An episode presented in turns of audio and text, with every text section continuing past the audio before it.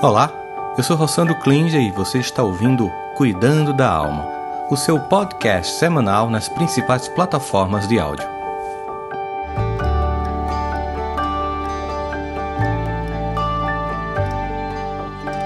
Eu queria agradecer que vocês estão aqui. Nosso tema de hoje é um tema que trata muito sobre por que, que a gente tem medo de mudar e quando a dor chega, a gente muda. Esse é o tema de hoje. Vocês estão aqui chegando para Cuidando da Alma, que eu faço todo domingo às 10 da manhã, ao vivo aqui no Instagram, no Facebook e no YouTube. Fica gravado no YouTube para você poder ver depois. Esse é o nosso 33º episódio desse nosso podcast e a gente tem a alegria de falar sobre esse tema para vocês hoje, porque afinal de contas vivemos uma sociedade que está em processo de mudança constante e o nosso tema de hoje é quando a dor é maior que o medo, nós mudamos.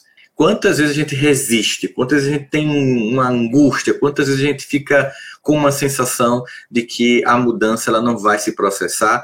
E finalmente a gente começa a entender que a vida está chamando para esse processo o tempo inteiro. Vocês já passaram por isso? De resistir, empurrar com a barriga e de repente agora tem que ir. Quantas pessoas só mudaram depois de uma pandemia como essa, durante a pandemia? Quantas pessoas só mudaram depois de um divórcio, depois de um fim do emprego? Mas, gente, e se nós fizéssemos isso antes? E se nós aprendêssemos as dificuldades que nós temos? Por que, que nós não mudamos? A grande questão é essa.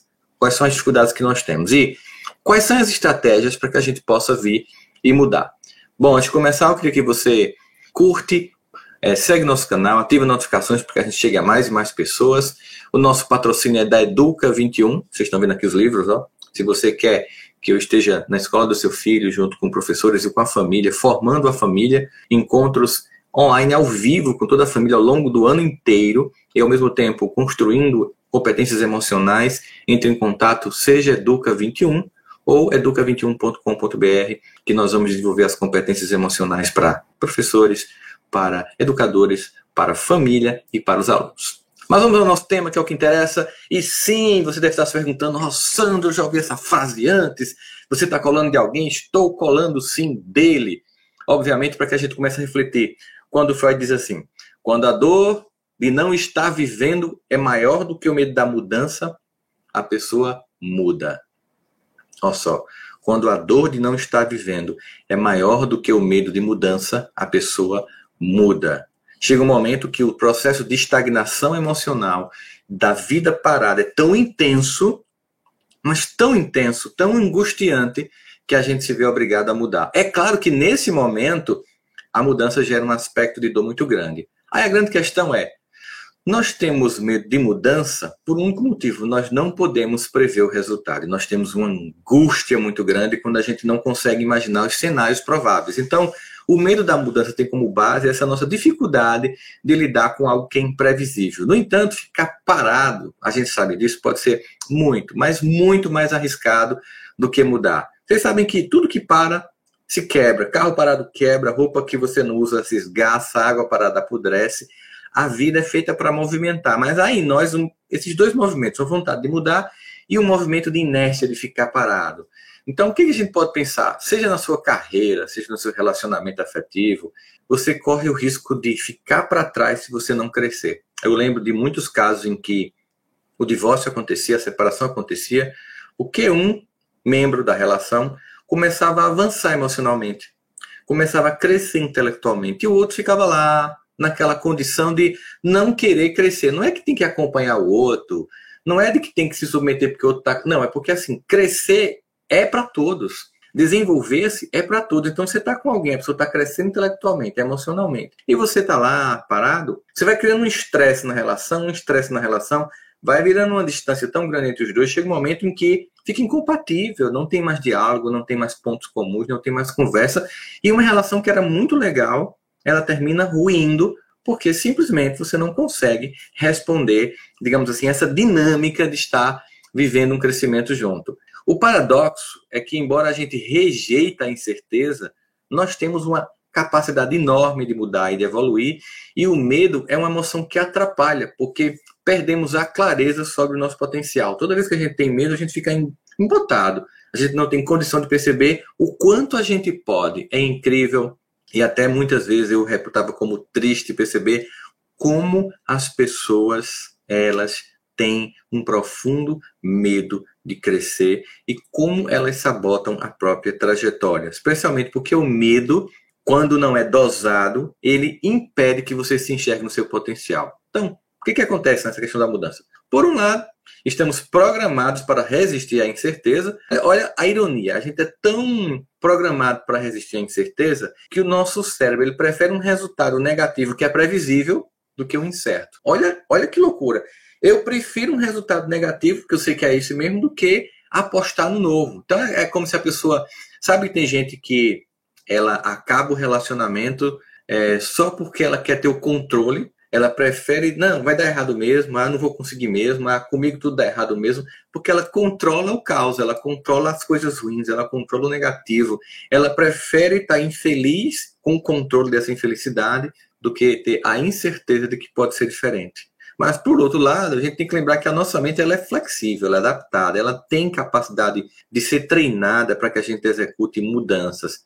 A incerteza ela tem como característica central que ela alimenta o nosso medo profundamente. Então, o seu cérebro gosta de estar no controle, a fome de certeza é uma das cinco funções do cérebro, então ela é muito forte, e a incerteza gera uma forte resposta de alerta em nosso sistema límbico, e é por isso que a gente fica é, muita preocupação e, ao mesmo tempo, é, especulamos, preferimos criar uma história de ficção a não saber o que vai acontecer. A gente prefere criar, né? Qualquer história, contanto que seja algo seja previsível para nós. Mas por que temos medo da mudança. O medo da mudança vem, obviamente, do medo do fracasso. Essa é a grande questão.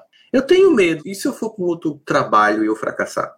E se essa relação que não está tão boa, mas dá para levar? E se eu sair dela e for para uma que, que promete ser tão mais legal?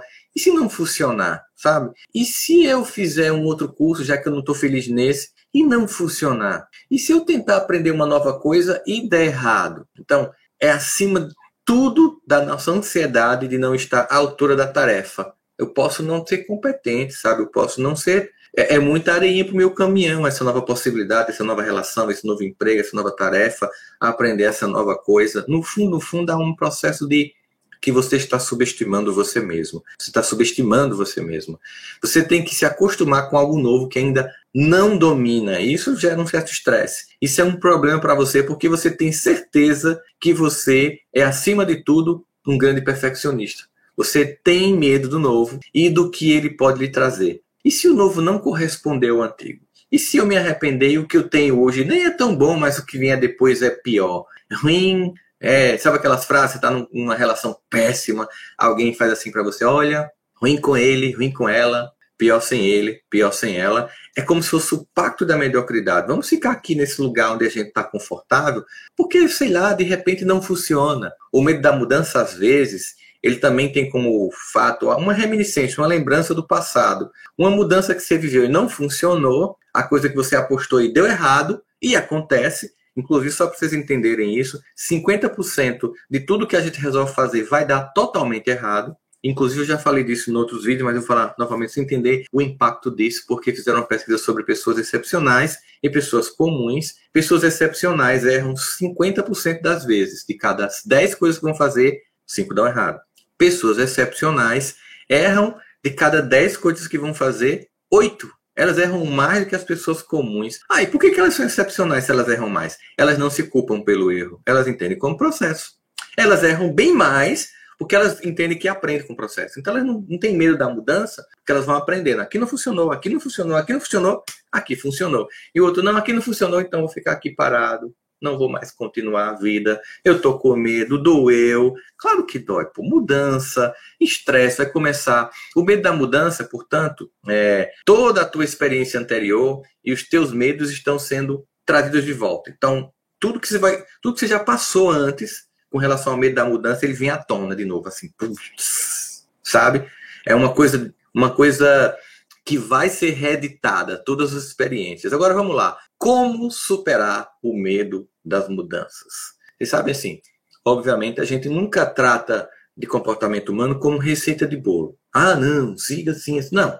Apenas a gente oferece um conjunto de possibilidades que seria um conjunto de ferramentas que podem ou não ser adaptadas a você, que podem ou não funcionar, mas que, de todo modo, a gente percebe, baseado em experiências que foram feitas por outras pessoas, como tem utilidade. Então, como é que a gente pode superar o medo de mudança? Às vezes, por estar muito mergulhado na sua própria situação, você simplesmente perde o foco, você não consegue entender e ver outras perspectivas que são necessárias. Você está tão lá dentro que você não consegue ver outra coisa. Você fica fechado num ciclo vicioso de medo e ruminação. Quer um exemplo?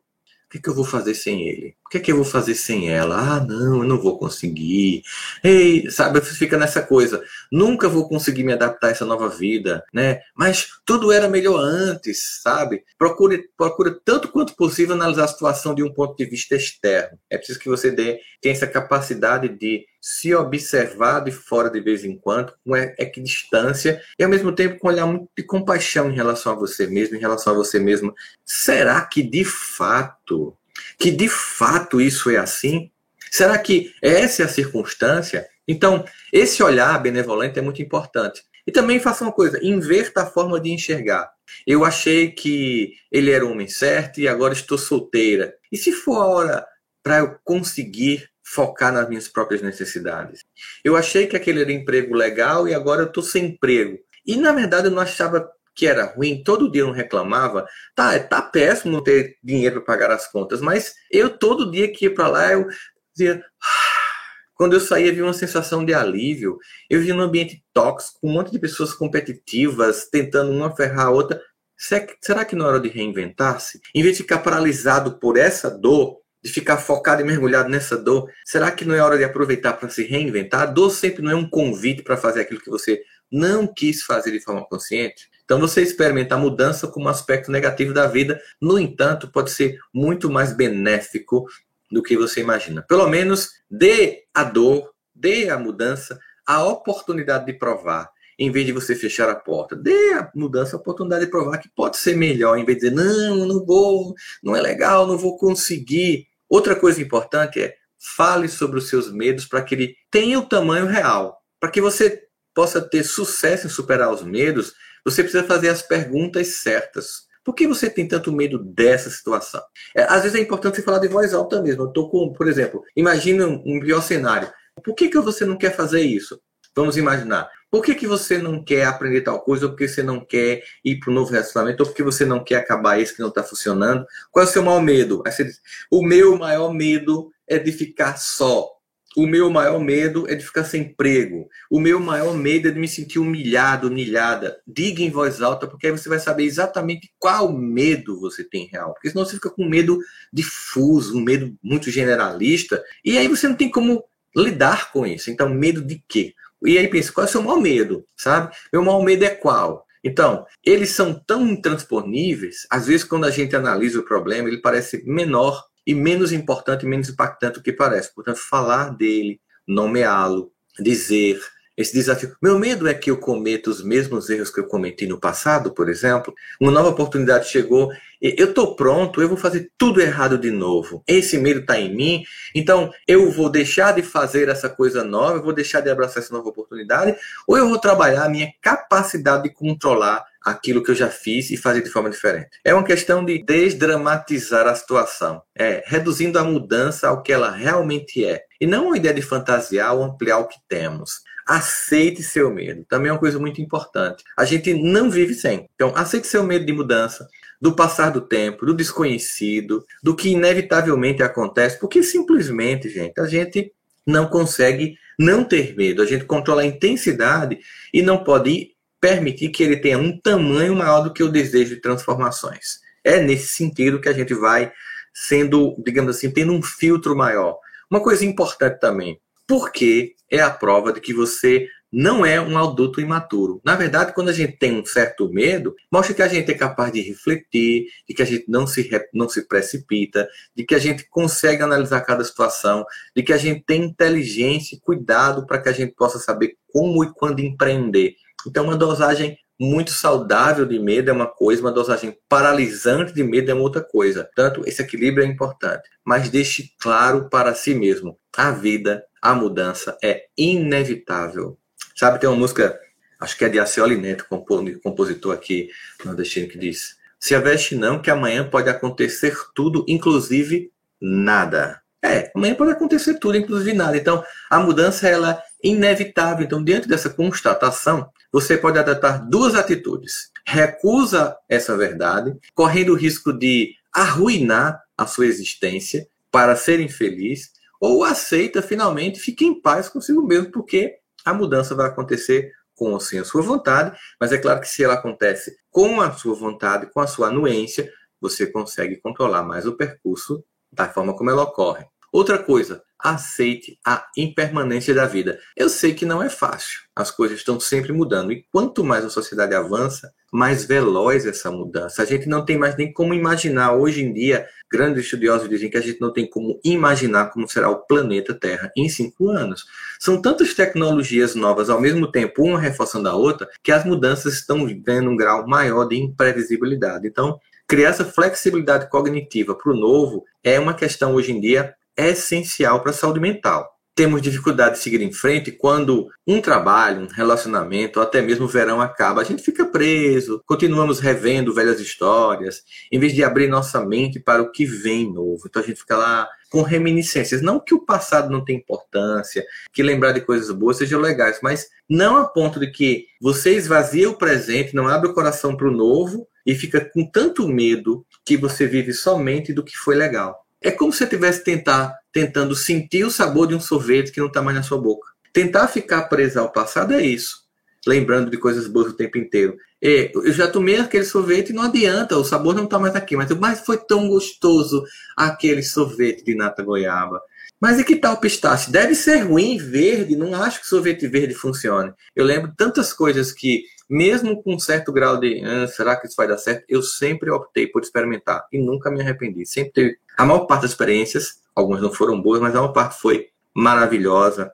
Eu percebi novos sabores, encontrei novas pessoas, novas situações e que vai enriquecendo o repertório da nossa vida de resposta. Uma outra coisa é, quando aceitamos que cada história de vida tem um fim, podemos, aliás, quando a gente aceita que a, cada história da vida tem um fim, a gente pode relaxar. Tem um momento que simplesmente aquilo acaba, acaba aquele relacionamento, acaba aquele emprego, acaba morar naquela casa, acaba na, morar naquele apartamento, acaba ficar naquela cidade, em algum momento acaba. Então, é isso, acontece. Então, flui, fluxo o tempo inteiro.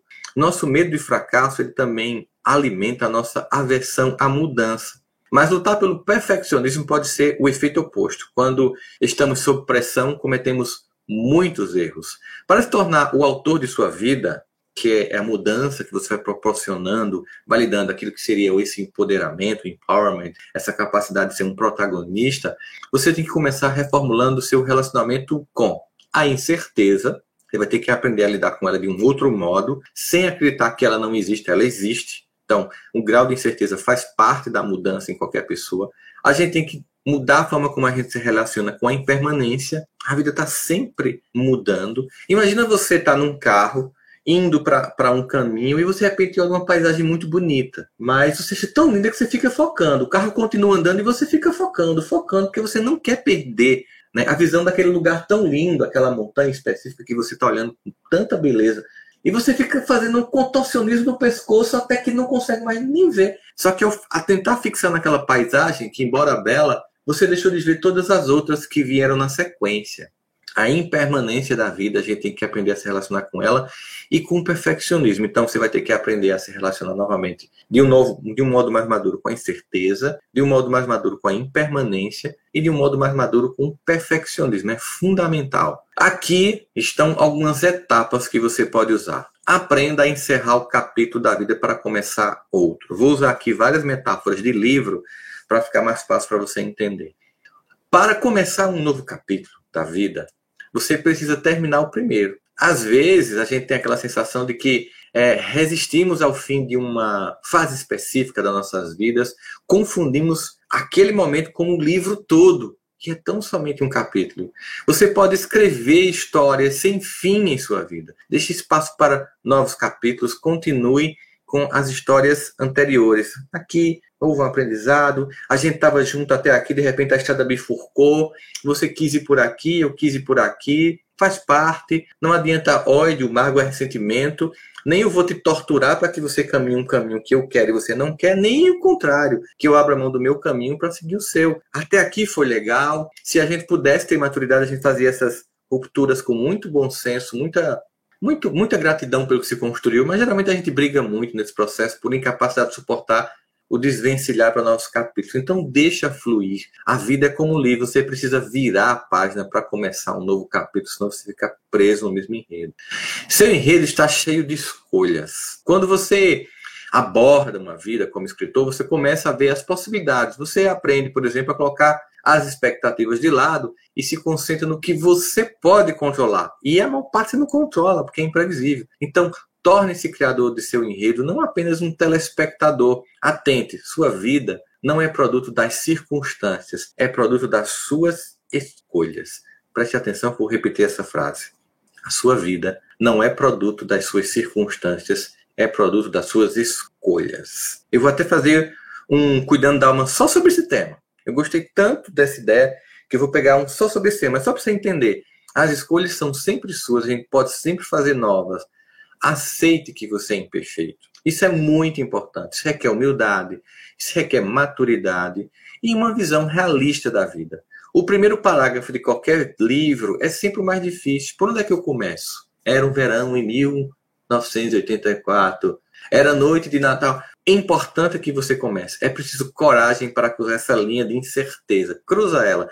Um grande escritor, Nobel de Literatura, Ernest Hemingway, que escreveu vários livros, acho que O Velho Mar, tantos livros fantásticos. Ele disse que assim, o primeiro rascunho de qualquer coisa é uma merda. Ele dizia isso, né? Ele acompanhava seu progresso diário. Hemingway não era uma pessoa comprometida em fazer uma primeira capítulo já impactante. Era comprometido em escrever todo dia, todo dia fazendo e aprimorando, reescrevendo. Cada história pode ser aperfeiçoada, mas a primeira você deve escrever o primeiro rascunho, você deve começar, você deve ousar a mudança, em algum momento você tem que ir com medo de tudo. Porque a ideia de que o medo vai sumir para que eu haja é um mau mito. Não eu vou agir para que o medo ganhe a dimensão que ele tem que ter, nem maior, nem menor. Do tamanho de alguém que, por causa desse medo, é capaz de ter um pouco mais precavido e planejar, mas ao mesmo tempo que não paralisa o movimentar da própria vida. Outra coisa, você não pode controlar os outros. Grandes personagens de filme, assim como pessoas reais,